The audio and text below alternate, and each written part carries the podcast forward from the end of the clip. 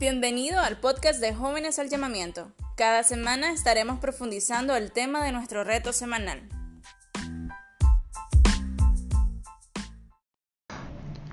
Bienvenidos a los podcasts semanales de Jóvenes al Llamamiento.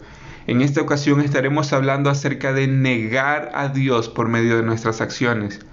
Tito 1.16 nos enseña que decimos que conocemos a Dios, pero todo lo malo que hacemos demuestra que no lo aceptamos. Hay varias historias en la Biblia en las que se nos muestra cómo personas muy cercanas a Jesús le negaron. Cuando hablamos de negar a Dios, hablamos de hacer todo lo contrario a lo que decimos.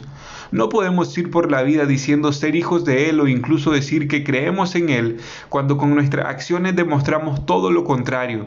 Judas Iscariote vendió a Jesús por un par de monedas de oro y era uno de sus discípulos. Pedro simplemente le negó delante de la gente por miedo a que le hicieran algo parecido a lo que Jesús estaba pasando en ese momento. Y esto me muestra que muchas veces podemos negarle o por interés, ya sea ganar algún puesto laboral, estar con alguien en alguna relación o simplemente tener lo que anhelamos acá en la tierra. O bien le podemos negar solo por miedo al qué dirán. Y esto nos lleva a ser personas de doble cara.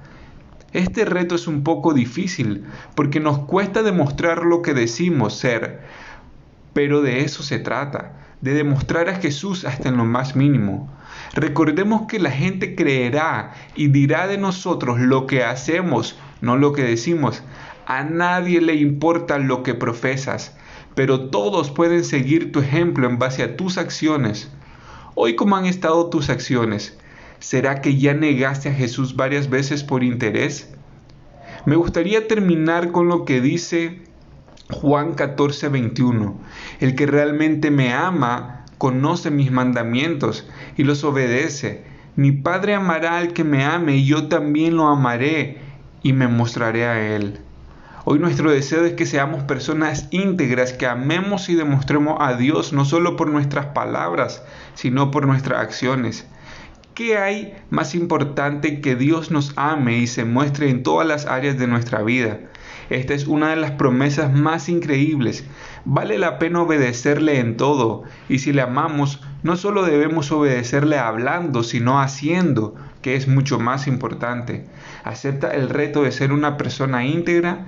Recuerda que Dios te ama y quiere lo mejor para tu vida. ¿Por qué no amarlo hablando y demostrándole acá en la tierra?